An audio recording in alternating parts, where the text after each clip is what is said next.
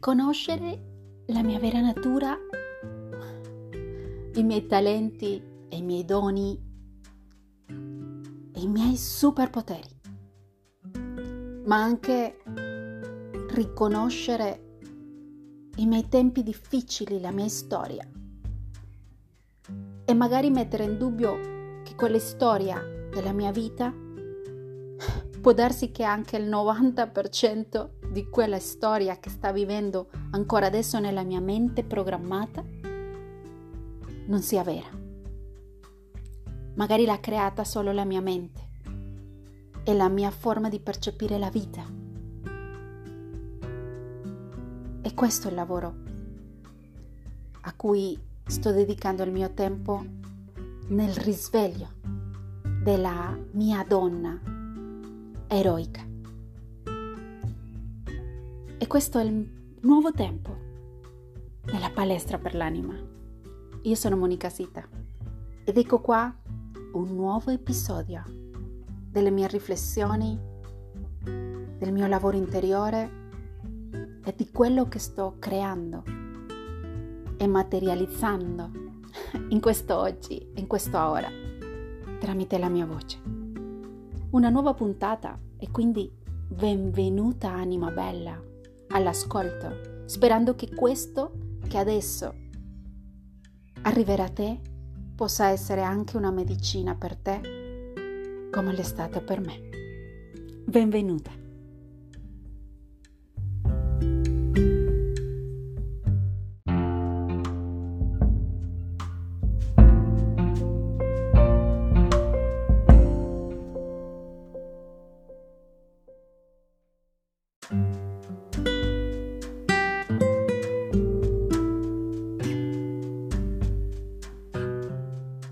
Questi tempi di prove, di sfide, ho scelto di seguire le pratiche consigliate dalle persone che seguo da diversi anni. Partecipo ai loro corsi, certificata dalle loro pratiche, ma continuo a ascoltare i loro video e continuo a cercare dentro di me perché sempre, credo io, sono utili ripetere o meglio ascoltare, riascoltare, riascoltare. E questo ho imparato anche con la neuroscienza, perché quando leggiamo un libro l'informazione va sicuramente nel nostro cervello, viene percepita viene sicuramente vissuta l'emozione, il sentimento che ci creano quelle, quelle parole che stiamo leggendo e, e, diventa molto attuale in quella giornata, magari il giorno successivo dove abbiamo scritto, fatto un riassunto del libro che ci è piaciuto così tanto, così come magari un film che ci colpisce particolarmente. Ma cosa succede nel nostro cervello? E questo lo sto imparando dopo due o tre anni di seguire informazioni di questi scienziati, che il nostro cervello riceve l'informazione, però poi passando i giorni comincia a perdere quell'informazione. È come l'antenna che percepisce un segnale, lo riceve e poi quel segnale si diluisce nell'etere, energia. L'unico modo di aiutarmi a vivere, integrare a lungo quel segnale, quell'informazione che mi può lasciare quel libro, quel video, quell'insegnamento, quel corso, quel film e riascoltarlo, fare pratica, pratica, pratica, pratica finché diventa automatico perché poi diventa come imparare a guidare la macchina. I primi giorni siamo molto attenti, quindi sempre onde beta basse, poi magari onda beta medie perché siamo allerta, attenti, la cura delle marce, come si fa, in che momento va la frizione, il freno. In quei momenti il nostro cervello sta imparando.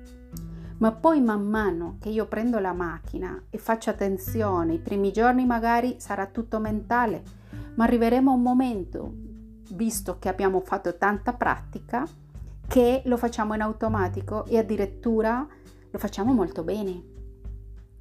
La stessa cosa succede con quello che ci interessa a livello di lavoro interiore, crescita personale, lavoro di, spirituale, quello che sia.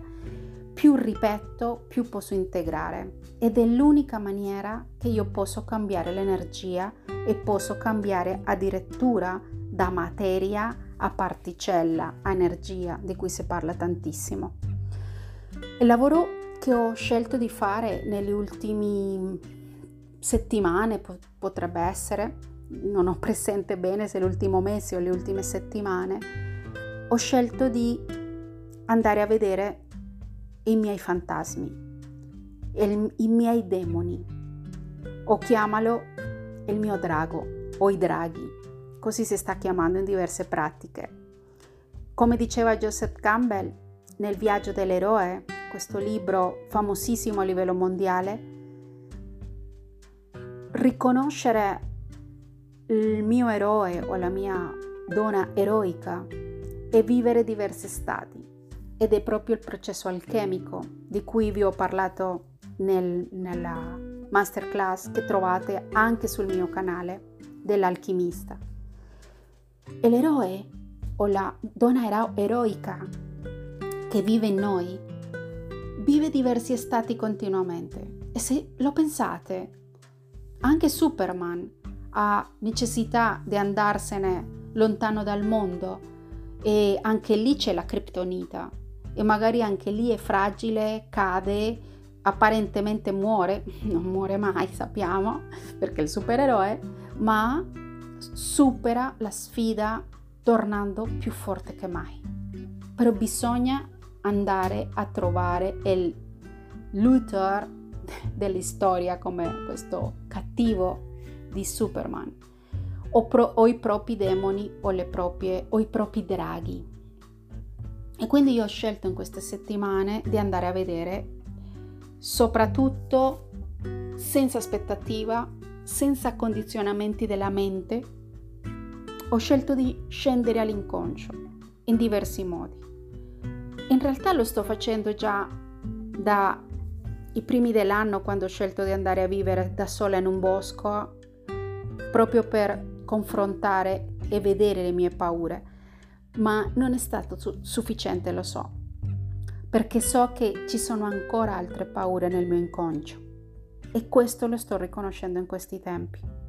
E in momenti difficili cosmicamente perché le stelle, i pianeti si muovono in un certo modo, come lo dice il mandala astrologico, e quando abbiamo queste opportunità, perché siamo pronti veramente, perché consapevolmente vogliamo andare in profondità, non per incidente, per una situazione d'emergenza che ci sta portando nel baratro. Perché, come dice Joe Dispensa, perché devo aspettare che succede forte, un forte trauma, una malattia, la morte di qualcuno, una notizia che mi possa portare a un'emergenza di morte come può essere un tumore o una malattia autoimmune. Una notizia del genere ferma chiunque, ma perché non lo posso fare senza avere questi stati estremi? Perché non farlo adesso? Ti faccio questa domanda. Cosa ti impedisce? Cosa ti porta a vivere là fuori continuamente, a dare le priorità a tutto quello che si sta muovendo là fuori e non regalarti momenti nella giornata per entrare nel tuo tempio e andare a vivere questi processi o addirittura anziché scegliere le vacanze delle spiagge affollate, del tutto quello che si vive normalmente in tempi di vacanza, dove si torna a volte più stanchi di quello che si parte. Perché non fare un tempo di ritiro solo per te, in un posto dove vuoi te? E quindi tornando ai miei demoni, andando con le pratiche che sto facendo da mesi, ma che sto creando anche nei miei percorsi e sicuramente lo vivrai anche te se scegli di venire a vivere un percorso con me, individuale o di gruppo. Mm, scoprire questi mostri, questi demoni interni, mi ha aiutato a capire che è vero che sono selvaggi, sono la parte più crudele, la parte più animale di me. È vero, ma perché non andare a vedere cosa hanno da comunicare con me? Perché no? Avere la, il coraggio, la determinazione di vedere cosa hanno da insegnarmi. Ed è proprio quello che ho scelto di fare settimana scorsa quando non avevo le energie per fare nient'altro e avevo un profondo desiderio di isolarmi dal mondo. Non avevo l'energia per ascoltare nessuno, non, potevo, non avevo neanche l'energia di ascoltare i problemi delle persone perché se io no, non ero nel centro, non ero a posto, le mie parole non sarebbero state di aiuto per nessuno.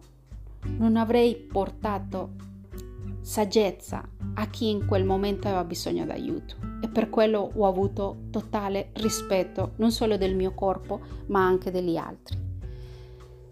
Isolandomi dal mondo mi sono permessa di entrare in quello che i nativi americani, ma meglio i Lakota, chiamano il mondo di sotto. E non è detto che sono andata a dormire in una caverna fisicamente. Credo che avrei potuto farlo in realtà, ma fisicamente ero qua, ero presente come corpo, ma la mia mente e la mia energia erano dentro l'entroterra, in una caverna nera che non mi permetteva fare nulla, solo avere le poche energie per ascoltarmi. E cercando proprio questo rispetto interiore, provando a non scattare, scattorire, non so se se l'ho detto bene, conflitti con la mia convivenza normale, la natura, i boschi mi stavano chiamando già da giorni e giorni. Ero pronta per andare a vivere in un bosco e isolarmi nel bosco, solo che naturalmente come donna, e dico naturalmente perché così ci hanno condizionato a vivere, ahimè, Sempre dobbiamo stare attente di dove andiamo, da sole non possiamo andare in certi posti ed è questo che mi crea difficoltà, a dire il vero. Ma si è presentata una bellissima opportunità, anche se non avevo tutte le energie, di trascorrere, trascorrere una serata in un fiume con altre persone. E questo mi ha dato la serenità di andare in un bosco, in natura, perché erano, c'erano altre persone ma si è aperta anche l'opportunità di dormire sul posto e quindi mi sono detta sì, perché no? Non l'ho mai fatto in Italia, anzi non l'ho mai fatto da 40 anni, da quando ero scout, dormire nelle tende, perché no fare questa prova? E ho portato il necessario per la tenda, il materassino e qualche acqua e qualche alimento, ma quando ho saputo che nessun altro di quelli del gruppo si fermava a dormire con noi, perché ero con la mia amica carissima Lorena, ho aspettato fino a luna di notte davanti al fuoco con loro che stavano già andando via e mi sono detta perché no? Perché no darmi questa prova di coraggio? E aprire la tenda e dormire questa notte su questo posto di cui non ero mai andata, non conoscevo niente, questo mi creava insicurezza, a dire il vero, perché non, non conoscevo i movimenti, chi viene la notte, come si muove quel posto, chi, chi c'è in quel posto, oltre la natura. Alla fine abbiamo aperto la nostra tenda, siamo entrate dentro la tenda e anche se lei era stanca, morta, dormito profondamente alla, dalle due di notte, io non riuscivo a dormire. La mia mente impaurita, ed ecco, è lo stato beta, alter, alto stato beta, come lo sta chiamando sempre Joe Dispenza e i neuroscienziati, non mi permetteva rilassarmi né dormire, ero in modo sopravvivenza, ero in modo per saltare in un certo momento dal materassino e andare a proteggere me e lei. Ero come un animale vigile.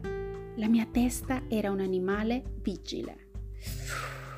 Wow, che esperienza meravigliosa questa. Tutti i miei pensieri portavano a pericolo. Ed ecco che ho compreso come altre volte l'adrenalina, come si sente l'adrenalina nel mio corpo e cosa posso fare in quel momento.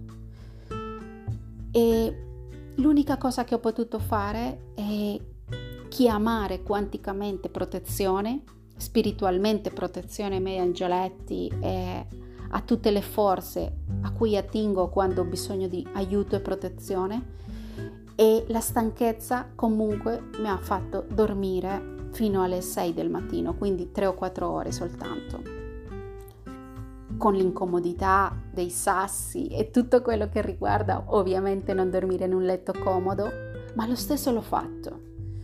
E il giorno dopo mi sono svegliata dicendo questa è una prova superata. E cosa mi sta insegnando questa prova di dormire nel bosco? Non da sola, non so se ce l'avrei fatta da sola sola, ma lo stesso la mia amichetta mi dava coraggio e ci davamo coraggio e sicurezza a vicenda. Ma il fatto di essere riusciti a farlo credo che è stata una prova superata e credo di aver capito come la soddisfazione di averlo fatto, averlo vissuto, permettermi di viverlo ma averlo superato con la stanchezza di 40 gradi, non lo so se sono stati 40 gradi ieri in quel posto mentre avevamo la forza per tornare, smontare e tornare a casa. Dormire stasera, ieri notte nella, nel mio letto sentendomi in una gratitudine infinita per un letto comodo, per il posto dove vivo, per, per l'uomo che ho scelto nella mia vita come marito. È come se tutto quello che mi ha, mi ha aiutato a superare nelle difficoltà una notte nel bosco mi avesse aperto un portale di chiarezza e consapevolezza per dire la mia chimica sta cambiando dall'adrenalina di un stato di stress di tutta una settimana a dormire in un bosco entrando nella sicurezza del tutto, di, entrando nel lavoro dei campi energetici, di tutto un lavoro che sto facendo con la meditazione, sentendomi energia e non materia, viverlo, permettermi di vivere questo. Oggi mi sono svegliata sentendomi in una biologia diversa, molto positiva con gran coraggio di me, grande coraggio di me stessa e vedendo anche la realtà con una chimica diversa. E questa è una, un'altra prova superata. E credo che la permanente sfida, la permanente consapevolezza e pratica, guardando questi draghi che vivono dentro di noi, è quello che ci permette ogni giorno, giorno dopo giorno, essere molto più forti, ma non dalla materia, dall'energia, dove tutto può succedere e dove sicuramente la vera abbondanza nella vita arriva quando stiamo sentendoci consapevolmente energia. Io sono Monica Sita, nella palestra per l'anima.